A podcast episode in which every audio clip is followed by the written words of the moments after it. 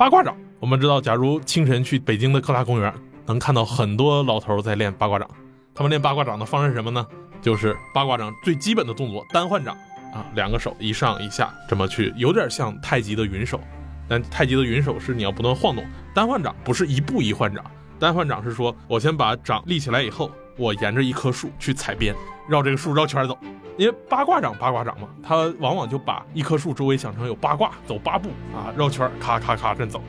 走完了以后怎么办呢？走完一圈以后，嘿，一转身，那再绕回来。对你这个掌的方向就是一上一下一换，然后再绕一圈，咔咔这么走，就有很多老头在绕圈绕圈绕圈。啊，甚至我能见到，就是在公园里头，有的树旁边已经被人走出了一个圈，走出了一个八卦，是吧？对，这个鲁迅说的，这个世间本没有路啊，人走多了也便有了路。各位听众朋友，大家好，欢迎收听由大观天下志制作播出的播客《东腔西调》，我是这一期的主播大志。这一期呢，又是我个人非常期待的江湖丛谈节目。那坐在桌子里边的也是大家非常熟悉的我们江湖丛谈的主理人何必老师，何老师跟大家打个招呼。各位听众朋友，大家好，我是何必。那这一次由我来给大家继续讲述江湖丛谈。上一期的江湖丛谈是您跟杨照老师，正好是聊金庸的这个武侠。其实我们江湖丛谈第一期也是从金庸、古龙的武侠小说来入手的，后面就逐渐聊到了现实，讲到现实中的南会北教，讲到现实中的各种秘密社会。其实上一期您也给我们埋了一个钩子，就是说这一期要跟我们聊聊武术，尤其是真实世界当中的武术。尤其这些年哈，这个传统武术和现代搏击整个的这个争论在网上也比较热议。其实我还蛮好奇的，就是现实的武术到底怎么样？武术是虚构出来的东西吗？它完全不能打吗？还是说其实还是有点门道？我觉得这两年传统武术跟现代搏击之间的争论，以及由此我们看到在短视频媒体上啊各种各样的这个难辨真假的传武人士或者是现代搏击人士各种口水仗，甚至我们还能看到很多电视擂台上有这个各种各样的这个比赛。比如像马保国老师已经超越了传武和现代搏击之争，自觉的成为网络文化的这个符号了。但在这里面呢，其实我想和前两期讲南汇北教的时候有一个相同的思路，那就是我们一直在说江湖这个东西，在中国历史上一直是处在一个潜流里面啊，潜水的潜啊，是一个潜流。就说白了，正经人谁干这些事儿啊？还有点秘密性的。对。那既然是秘密性的，这也就意味着它一般不会被正史啊，被正统的儒家或者是政权所重视，不会正面的去书写它啊，甚至还要去刻意的镇压它。那也就意味着这些东西是不会像二十四史那样有现成的东西能够我们一看，哎，中国自古以来江湖历史。啊，司马迁有一个《游侠列传》，但好像也是仅此一篇，后面再也没有过这种东西。二十四史后面就几乎没有了。这个正所谓侠义勿犯禁嘛，你记录这个违禁的人，堂而皇之的进入到这个正史里面，后世就觉得不太好，不太对劲。那接下来的问题就是，传统武术或者说中国的武术是怎么从钱流里面？我们讲到江湖人士总还是有一些打打杀杀，有一些这个技击搏击需要的，他怎么从钱流走向台前？这个和我们讲教会源流考是一个道理，就是依旧是二十世纪早期的一批革命党人开始以科学的方式去研究这些事情，从而让他走到前台来，这是其一。第二就是近代我们知道，无论是南方还是北方，长时间的军阀混战会使得地方武装啊，我们讲大大小小的军阀总得让自己的兵啊有点入门的技艺吧。但是呢，我们也知道中国近代的军队的发展并不是那么正规化的，所以他们会请各路的武侠人士来教导他们的军队，有一些这个基本的搏击科目。由此，我们就能看到一些在清末的时候还是在江湖内的人士，在北洋军阀这个混乱的时候，走向了一个政治上的前台，从而为大家所熟知。那我们就可以一点一点讲。首先。是谁让武术以一种科学的方式呈现在大家眼前？知道有这样一个很重要的中华文化的瑰宝，我们可以这么讲，是谁做的这个再发现的工作的呢？对，这个人就是中国著名的武术史家啊，甚至可以说是中国武术史研究的一个开创者，就是唐豪先生。那唐豪先生呢？你一看他的籍贯，江苏吴县人，是哪儿？就是现在的苏州吴中区。哎，一个苏州人。这就很奇怪，他怎么就舞枪弄棒了？按理说这个苏州对呀、江南吴侬软语应该是出这个文人的地方。对非常有趣，是因为唐豪他的儿时呢家境很贫寒，所以很早他就不得不外出谋生。而我们知道，当时苏州人要出去谋生，可能能奔的和现在的一样，就是来到了上海。那来到上海，我们知道，无论是影视剧里面还是历史现实，我们看很多记载，其实上海是一个华洋杂居、界地面很混乱的状态。在底层混社会的话，来上海闯荡的话，可能有很多工作机会，但同时也会面临很多这种啊拉帮结伙呀、啊地头蛇呀。那汤豪就想着说，我如何在上海这个地方能够立足，能够保证自己的人身安全？那他就去很著名的一个组织，就是精武体育会。啊，这是个什么样的组织精武体育会很出名啊，这不就是霍元甲在上海创办的组织吗？啊？对，霍元甲也的确确有其人。那他在上海办了精武体育会，那汤豪就在这里面第一次接触到了中国武术。那他在精武体育会里呢，就拜了山东名师刘振南学习弹腿和六合拳。啊，弹腿就是电影里面常演的十八路弹腿。周星驰功夫里面有那个脚夫弹，就练的是这个十八路弹腿。那在这里面，他第一次打开了一个新的世界啊，了解到有中国武术这回事。后来随着乱世呢，他中间有过一次离开上海，再回来之后呢，他遇到了另外一个酷爱武术的民国将军，这个人呢是张之江。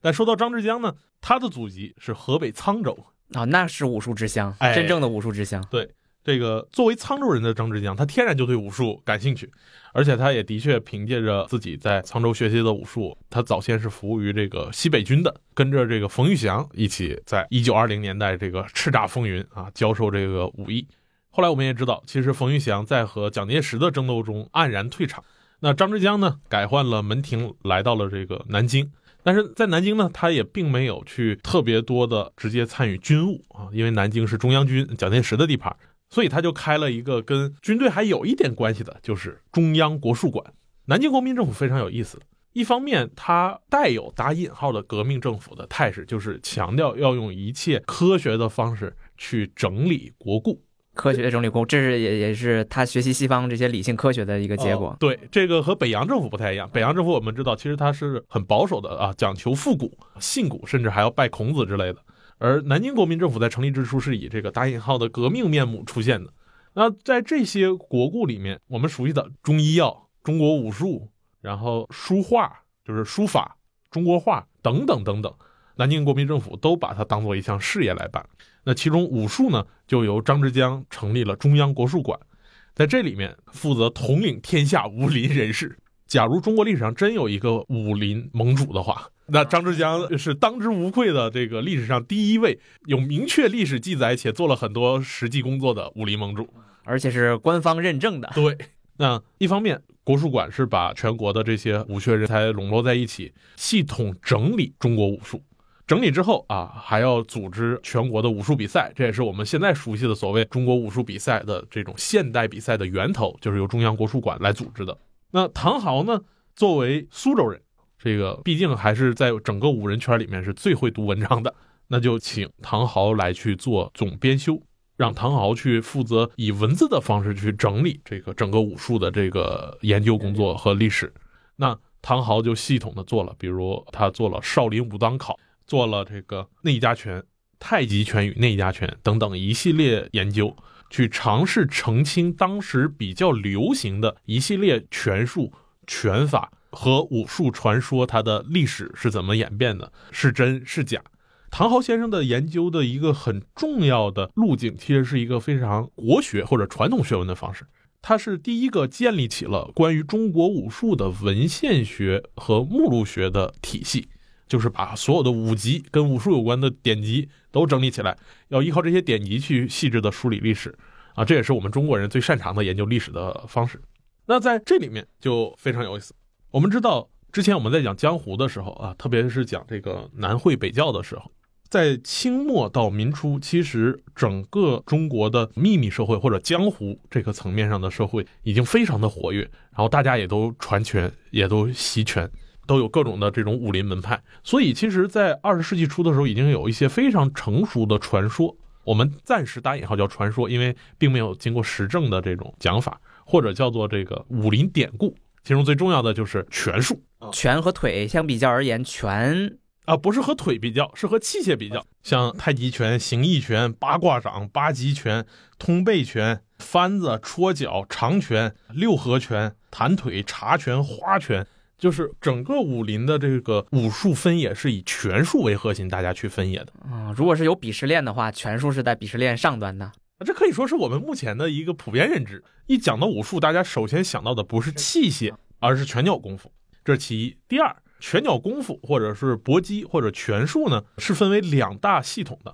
一个是所谓的外家拳，一个是内家拳。外家拳就是我们通常所理解的刚猛、直来直去的非常刚硬的拳法。内家拳呢，则是我们现在哎一想到太极拳就比较柔和，讲求以弱胜强，这是一个分野。而这个分野背后的历史脉络，大家普遍传说认为内家拳是从跟武当山上的著名道士张三丰有关，从张三丰一路传下来；而外家拳则是从少林寺的长拳演化出来传下来的。所以大家一讲到这个武林源头或者武林宗主的时候，无论是武当还是少林，都是无法避开的。而且武当和少林也有一个非常不一样的身份，一个是佛教寺院，一个是道教公观。这两个在中国人信仰体系里本身就带有神圣性，这是其一。其二呢，就是无论是少林寺还是武当山，其实都有皇家权力的这个加持。特别像武当，我们知道这是朱棣亲自下旨去修建的武当山的一路的公观，为了迎接张三丰。而少林寺，我们知道从帮助唐太宗起兵抗隋一路下来啊，历朝历代都有各种各样的皇家的碑文来去彰显这个皇权对于寺庙的认可。所以，只要江湖人士把自己的源头上溯到这两个地方，他们就觉得我不是一个野路子了啊，我不是一个单纯的江湖人士了。所以，唐豪的工作就有点挖祖坟的意思。哦，他觉得追溯不到那儿是吗？他觉得我要用科学的方式来去追溯，科学整理过故。对，能不能追溯到那儿另说啊。所以他细致的比较了当时普遍流行的，第一是各种拳谱、拳术、拳宗秘籍；第二是各种碑刻，因为我们知道有一些很重要的武林人士是像这个黄宗羲，就给这个王正武是明末的一个武林人士写过这个墓志，啊，把这些拿出来。第三呢，就是用各路的文集呀。方志啊，这些去搜罗起来，去考察到底是怎么回事哎，有一点我就比较好奇，就是电视剧里面经常有拳谱这种东西，事实上真的有吗？尤其是画了很多小人那种。哎，是真有的。哦，这个我也读过。我很久以前是练这个陈氏太极拳的。我练陈氏太极拳的时候呢，这个也有一点考据癖，就找了一本近代很著名的陈氏太极拳的拳谱，就是《陈氏太极拳图说》，它是一九三三年正式出版的。在此之前已经流传比较久了，他就是周星驰的那种风衣翻动，哎，人就在动。当然前面他会有很长的文字来去讲他的权利，而这种权利呢，待会儿我们会讲到，这个是跟中国明清以降的一些社会文化密切相关的。那说回来，唐豪的工作就是挖了这些权术的祖坟。第一，他要讲，普遍认为太极拳是内家拳。但是内家拳的起始普遍认为是在浙江，是跟我们知道黄宗羲明末清初那批移民抗清遗留下来的军事技术和武术有密切关系。但问题是，太极拳自己的历史技术又讲说，最重要的是说杨露禅从河南温县学拳，然后到北京传的，这是个北方的东西。就是你怎么把南方的内家拳跟有着清晰技术的北方的太极拳给它揉在一起？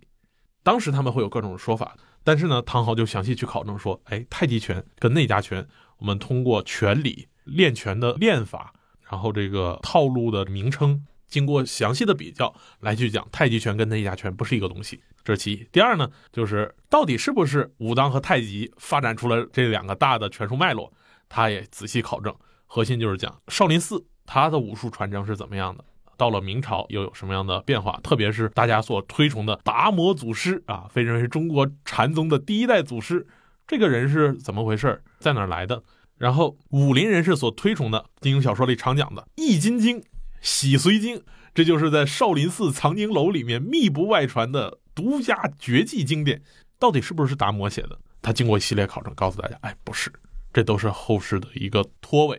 或者是这个追溯。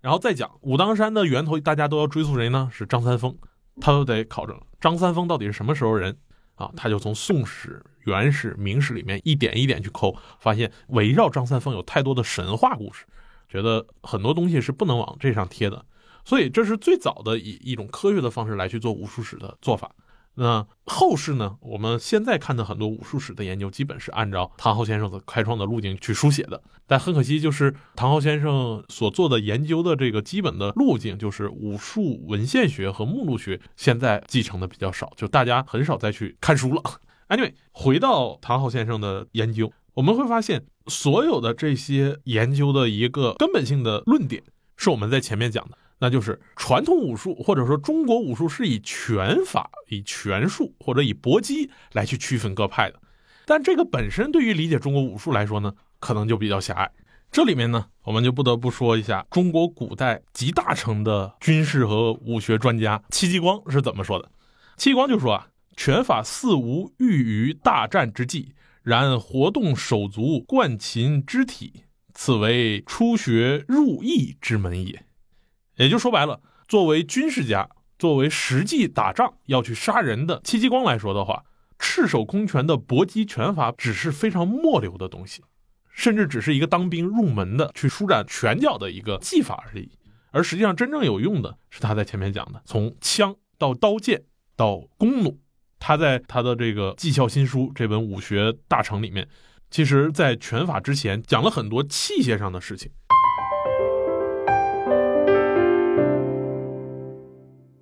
这个好理解，因为一个真正打仗的人，大概我是觉得确实是器械比拳脚要有用。对，就是战场上，你想想，打到自己任何武器都没有了，要靠赤手空拳来搏斗的话，那已经是非常惨烈的，甚至是可能己方已经大败了的状态。我们以为的最后是白刃战，那你说如果连白刃都没有了，那就是赤手空拳去对打了，那就打架了，就叫。对，所以在这个意义上，假如我们扩大范围的话，就是中国武术。大家经常说，包括两种，一种是这个军队技术，就是战场技术；另一种呢，就是我们讲江湖技术。但实际上，我们要把它合在一起来看的话，无论是军队还是江湖，他们都在技法上有相同地方。我们是可以把它看成一个体系的。而在这个体系里面，其实门类是非常多的啊。拳术只是我们民间能够接触到的，认为比较专业的武术。一开始我们见到的都是这些最入门的东西，但是对于真正掌握杀人技的来说的话，你像各种器械，从器械之上，戚继光更重要的是说他怎么把这些器械组合成军阵啊。我们知道军队行军打仗，它是一个集体的军事活动，你不可能说一群人胡乱的拿着这个各种兵器就跑上去，那是打不了仗的。它需要各种兵器的搭配，再到军阵技术。所以在这个意义上，其实。拳术只是中国武术的很小的一部分，它并不是中国武术的全貌啊。只不过因为拳术后来在大家眼前暴露的最多啊，大家才认为这个是中国武术可能最核心的东西。其实拳术要是往前追的话，其实还都能追到戚继光的《技巧新书》。我们知道中国有所谓的三大内家拳之称：太极、八卦、形意。而戚继光在《技巧新书》里面，他练兵的鸳鸯阵里面有三个最重要的兵。第一个兵是拿狼筅和长枪的长枪兵，他们典型的是用长兵器。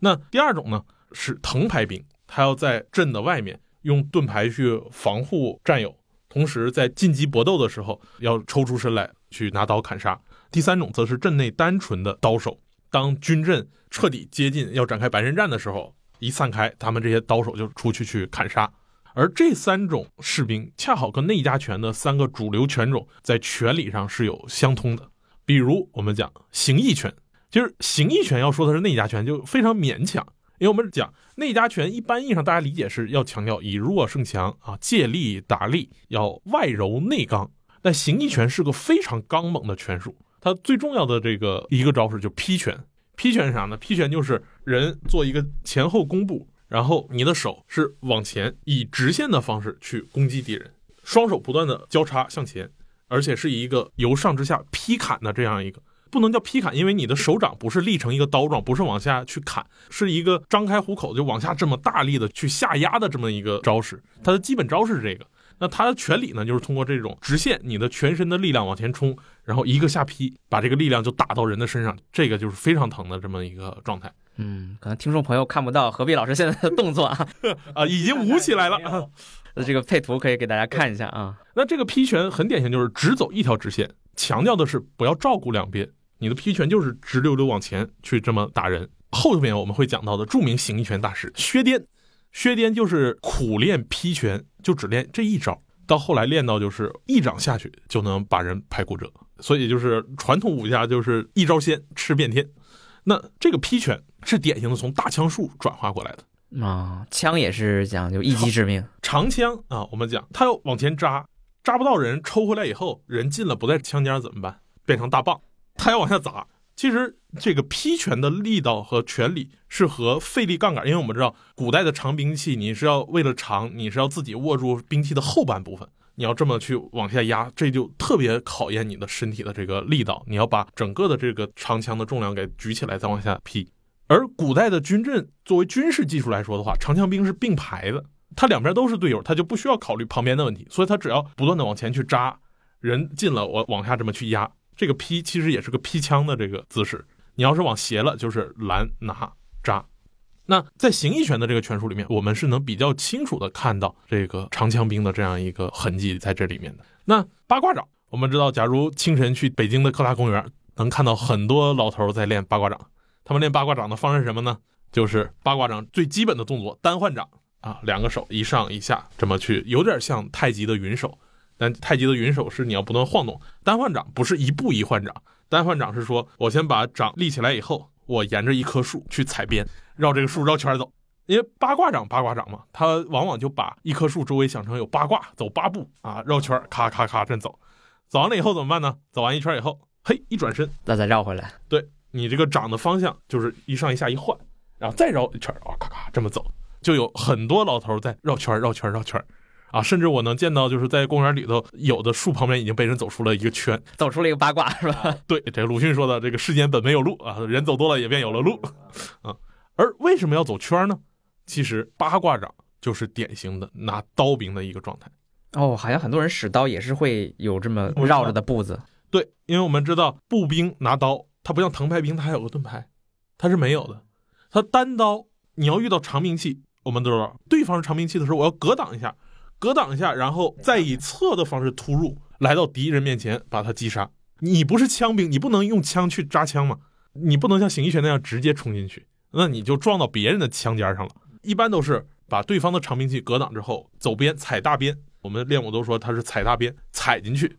然后从侧面击杀人。同样，我们知道两个短兵器去互搏的时候，因为在战场杀人，他是一击就要致命，你不把别人杀死，别人就把你杀死。所以都是看好了踩，踩完了以后想办法避免正面的冲撞，在旁边去砍杀。所以八卦掌上它的这个出拳的这个拳理是典型的一个刀兵的状态。那太极拳，我们讲太极拳最简单的那个云手，我们看是双手一上一下。我们之所以叫它太极拳，是因为它借用了大量道家讲太极阴阳的这些有上就要有下，有左就要有右。你看着练拳的时候，你一个单边向后打出去。但你的前面就一定要有手把它护住，把它捧起来。这个和劈拳不一样。你去看劈拳是全力向前，它不需要有这个上下的这种照顾。八卦掌也是，八卦掌只走边，走边踩过去去砍人。而太极拳就是永远都是我这边打不着你，我另一侧在等着你。所以在练武的里面都讲这个形意拳直，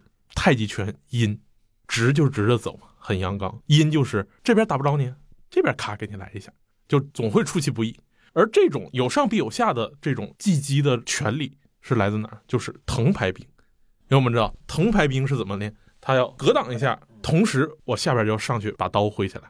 我刀给你挡住了，我就用藤牌给你击中你一下。藤牌兵是典型的左右手要同时发力进攻的，有防就有攻，有攻就有守，要不断的这样去变化。所以，我们就能看到，其实，在戚继光的《绩效新书》里面，对于军阵的安排，再到对于技击技术、身体技术的安排，再到武器的协作，是一体的。而当军队技术流散开来啊，我们知道它必然会有一个江湖化的过程。而中国无论哪个王朝，都是严禁民间持有兵器的啊。那这也就意味着，可能兵器这个东西，普通人拿不到，但江湖人士是可以练拳的。他就没有兵器了，但是我还想习武。无论是强身健体还是保卫自己，他总要练一下嘛。这就有了练武的这个拳术的发展。所以，我们去看，曾经有人统计过，河北省全省大概四十二种拳法，其实这些拳法归结起来，大概都不出形意、八卦和太极，很多都是这三种拳，大家练了以后可能会做一些风格上的改变。我们知道，翻字拳、燕青拳、六合拳、通背拳、劈挂拳。这劈挂拳明显和形意拳里面的劈掌这些基本动作这是有关系的。那太祖拳和这个少林长拳和这个形意拳也都有着很亲密的亲缘关系。再到梅花拳啊，梅花拳我们讲最熟悉的就是踩梅花桩啊，我们在电影里面能常看见踩在桩子上。但是梅花桩的练习都是有点像八卦掌一样，你要不断的去变换你的身形去这么练。在这个意义上，其实军队技术随着时间推移流散到民间以后，它会逐渐的从器械技术演变成一个拳术技术。这些东西在行武之人看来当然是非常末流的，所以军队的人看不起武林人士嘛。那回到刚才我们讲的内家拳三大拳法啊，形意、太极、八卦，那这些拳法是如何在清末去传播开来？因为我们知道我们在讲南汇北教的那一期的时候。北教在中国近代掀起的最大的一场群众运动，就是义和团。他也是练拳。对，义和团早期叫义和拳啊，义和团神助拳，指引鬼子闹中原，大家要去打仗。其实就拳术的近代传播来看，我们大致可以把它区分为一个上层路线和一个下层路线。上层路线呢，就是典型的以太极拳为代表的。其实看过吴京早期主演过的一部电视剧《太极宗师》的人，大家都知道，那是以杨露禅为原型讲述的一段太极拳起源的历史。这也是太极拳目前主流的一个历史叙述，就是在河南温县陈家沟，就现在焦作地区这个地方的人世代习拳，但是这个拳是从来不传外人的。杨露禅啊，装扮成乞丐来到这个陈家沟行乞，然后偷学拳，而且比陈家沟本地人所有人都学得好。那才有了他学成之后北上，来到了北京城去传拳，有了所谓的太极拳进北京。那后来呢？虽然杨露禅把太极拳发扬光大了，使得整个北京城的达官显贵都在学习太极拳，但是我们也知道，到了后来大家总要争一争。那陈家沟的人呢，就把太极拳的起源做了一个追溯，按照家谱啊，追溯到这个明末清初的陈王庭，认为他是第一代系统总结拳的。但是我们去看陈氏太极拳里面，它的套路非常有意思。就是陈氏太极拳里面最基础的招式里面有二十九式来自于戚继光的技效新书，戚继光技效新书的第十四卷《全经节要》里面，他后面讲了三十二式拳法，其中在三十二式里面有二十九式都被吸纳到了陈氏太极拳里面，所以我们能够明显看到明末陈家沟的习武和明代军队的之间的这种密切的关系。当然，戚继光也讲啊，我这三十二式并不是我一个独创的，其实我是把明代中后期他能看到的所有拳法的精华集合在一起，搞出这么一套拳。但是这套拳呢，它是用来教导自己的整个戚家军作为习武入门的一个技术，也就成了后来明军主力的一个这个入门的这个技术。所以陈家沟的拳术能够和纪效新书的拳经有如此高范围的重合，很明显是和明代的这个军事技术的传播关系很密切。而且陈家沟的拳法的第二路就叫炮锤。陈氏太极分一路、二路，一路呢他们就叫太极拳，二路本身是有个独立名字的，就叫炮锤。那炮锤呢，其实我们在戚继光的这个《纪效新书》里面也能看到它的这个名字。所以很明显，就是尽管陈氏的后人把它追溯到了明末清初的陈王庭创立太极拳，但是他整个的拳术的技术是能看到是跟戚继光关系非常密切的。那为什么叫上层路线呢？是因为杨露禅来到了北京，他大概是一八三几年还是四几年来到了北京城，开始传拳。他做了一个重大的改变，就是练过太极拳的人都知道，或者说甚至没有专门练过太极拳，在大学学过太极拳的，或者看公园里面老头老太太打太极拳的，都知道中国流传最广泛的有一个太极拳二十三式，这就是我们学的这个吗？对，这个起势，这个手掌一抬，然后哎，野马分鬃，哎。这套拳呢是国家体委根据杨露禅的杨氏太极拳简化而来，因为杨氏太极拳一共有八十三式，非常长。四九年以后，国家体委为了推广太极拳，就是有个全民健身，把其中精华的二十三式拿出来，编了一套简易的杨氏太极拳。而这套太极拳，只要是看过或者自己练过人都知道，它的一大特点是你要讲究圆润，它每个招式你看不出他在哪儿发力。你打拳的时候，你不能像 M M A 那样能看到明确的发力点。我这个是用来打人的，他是在不断的画圈，对吧？野马分鬃打起来要柔，然后要抱球，左抱球，右抱球，他要不断的画圆。同时，也练过陈氏太极和杨氏太极的就知道，陈氏太极拳，特别是我们现在再去看当代陈家沟的人去传承陈氏太极拳的话，他的这个风格是非常劲道的，甚至有点霸道。他的拳术风格是非常的这个刚强的。尽管我们称之为内家拳，但是它里面要比起杨氏太极拳来说，它特别的霸道。这就是杨露禅对太极拳做的一个巨大的创举也好，修改也好，就是他来到北京。他发现以陈家沟原始的拳风去传拳的话，能够学习的人基本就只有街头街溜子，因为这玩意儿打人，你那么刚猛的拳一出去，你就咔咔就把人打了，只有街溜子才学。但是传拳怎么才能挣钱呢？那就是实用啊，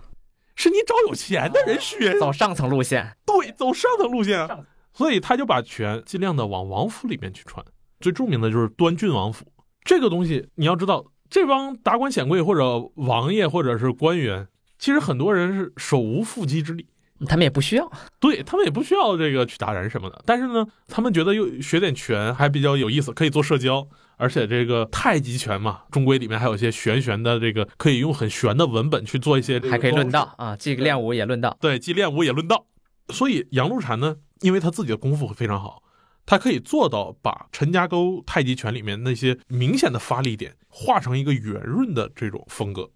而杨露禅自己的拳法很深厚，他可以在打圆润的时候，外人去打他，你以为他没发力，但是你只要碰到他就是发力，这是他作为一代武学宗师拳术高明的地方。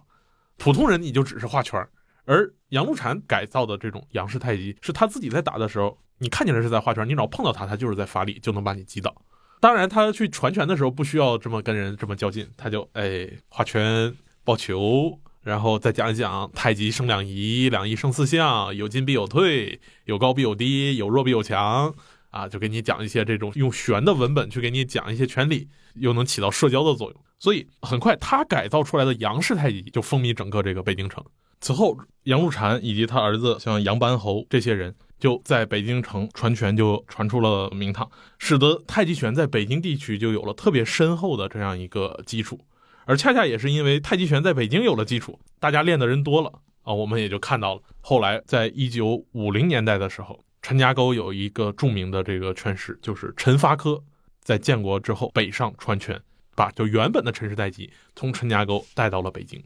然后国家体委再去推广杨氏太极，使得我们现在看到了现在太极拳的样子。恰恰也是因为杨露禅走了这样一个上层路线，才使得太极拳能够从一个地方性的这种拳种，大家民间习武，走向了全国。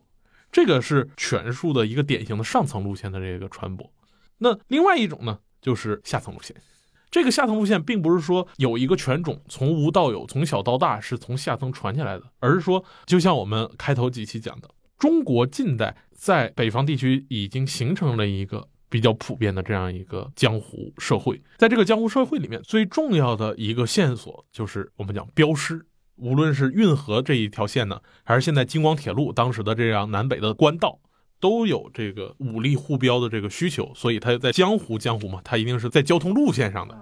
那除了交通路线上以外呢，其实，在河北地区啊，特别河北南部地区，乡土社会里面也有拳术的传播。其中最典型的就是叫梅花拳。梅花拳之所以典型为大家所熟知呢，是因为梅花拳有一个变种，它的名字就是义和拳啊。原来山东的这个东西是从河北过去的。对，其实整个义和团的起源，我们发现除了鲁西北，就是冀东南，基本就是现在的邢台、邯郸一路向东到这个德州这一大片，一直到济南府这么一大块区域。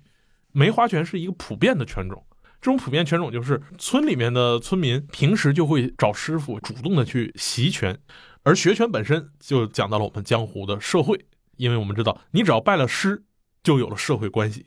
而拳术跟现在我们看到的可能相声是一样的，拜师不仅仅是拜了个师，师傅师傅，他就有了一个拟家庭的这样的组织。我们讲南会北教。北教的一个典型特点是什么？兄弟结拜啊！啊，对，北边是那个一个师傅在众多徒弟，对，是一个金字塔式的带有你家庭伦理的这样一个社会组织，所以它很严密。徒弟拜了师傅，那他就有这种伦理关系。师傅不仅要教徒弟学拳，还要教他会了这些打人的招数以外，因为相对于不会拳的来说，你已经很厉害了，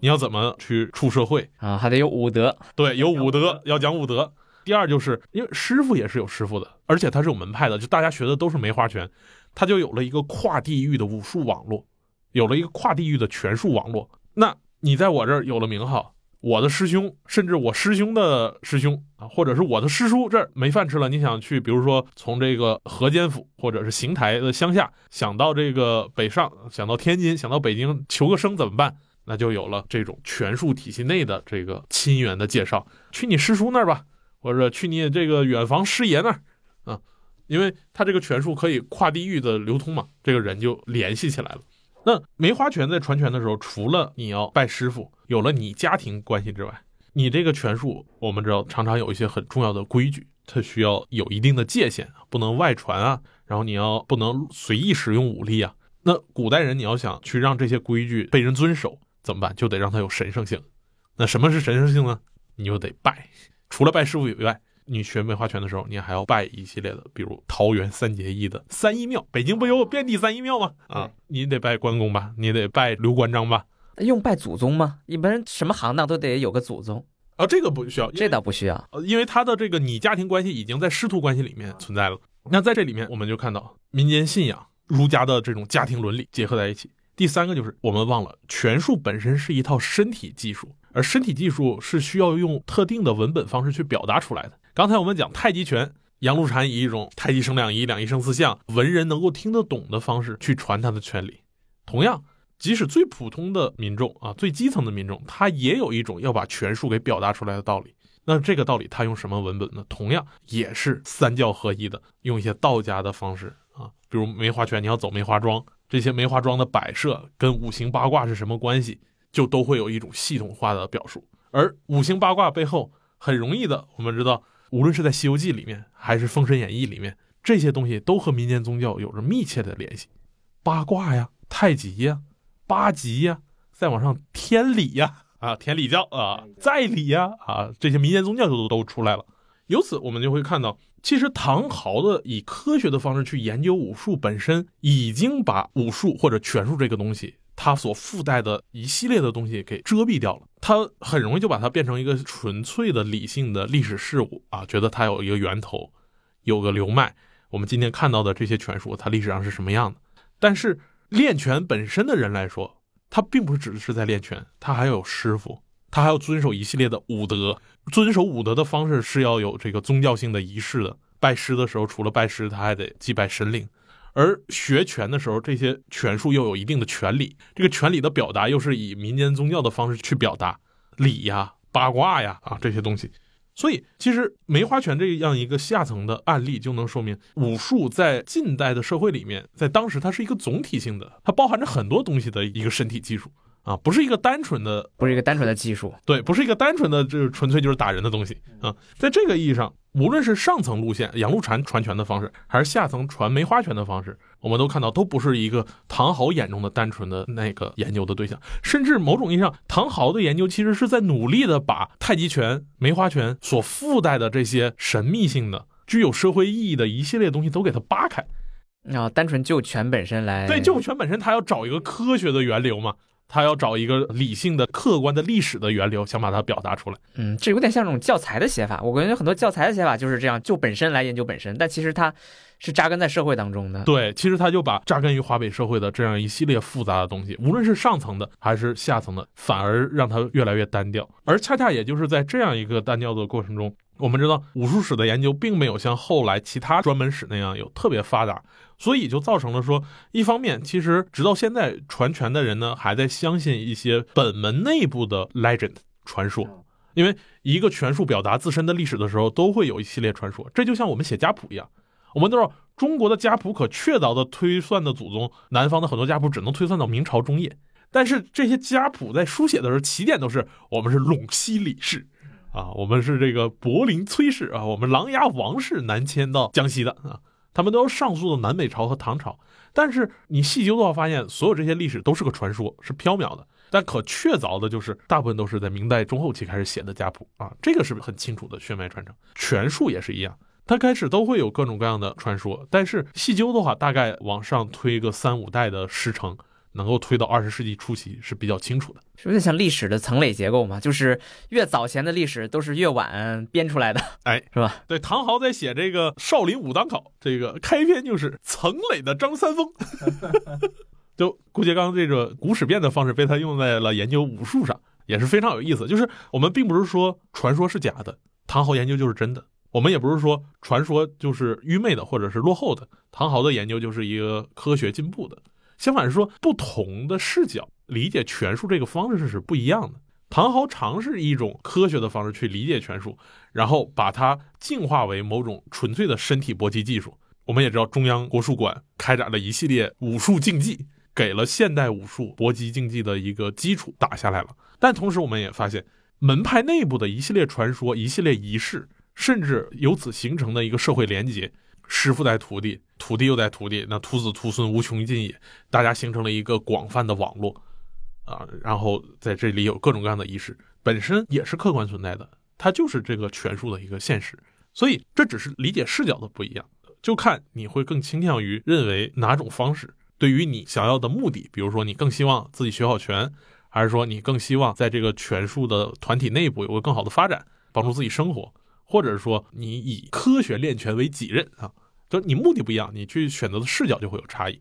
所以在这个意义上，我们就会看到我们现在讨论的传统武术，它的这个源头，你可以说它作为一个科学的源头，时间很短。某种意义上，唐豪才确立了现代武术的历史书写。而你要从一个长久的意义来说的话，比如说太极拳，在这个门派内部，张三丰就是真的，武当就是真的。它是有个门派内部近似于信仰的东西在这么流传下来，这种门派的传说在维持着一个权术的发展。嗯，在通过小说也塑造了大众的认知。哎，对，就是这个。之前我们涉及到了一些这个港台武侠文学跟近代历史的关系，后续我们可以专门开一期讲讲这些北方的混乱的这个权术怎么进到了武侠小说里面。这个我们可以以后再讲。那今天我们大概就尽量清楚的向大家呈现了明末戚继光的《绩效新书》。如何把前代的武术总结起来，并且做了一个制式的统一？因为他是明后期一代战神啊。同时，这个东西从军队技艺逐渐的向民间流散啊，变成了一个江湖技艺。而这些江湖技艺呢，在近代有了一个爆发式的大发展，从而暴露在了现代国家的面前。那现代国家以中央国术馆的方式把它在系统整理，成了另外一个科学的流脉。所以我们会看到，现在一方面讲科学、讲自由搏击、讲现代技击的人在这么讲传统武术。而传统武术自己有另外一套讲述的方式。对，我觉得我们不光需要唐豪这种科学整理国故的精神，也需要一种其实像您和孟老师的专业所研究的社会学的视角，来把这些呃武术的组织、武术的这个技术本身还原到它的社会场景之中。我觉得也是社会学带来的独特视角吧。也非常期待这个何必老师接下来用这种社会学独特的眼光来继续剖析武术。那这期时间也差不多了，那非常感谢大家的收听，我们下次江湖丛谈再见。好我们下期见。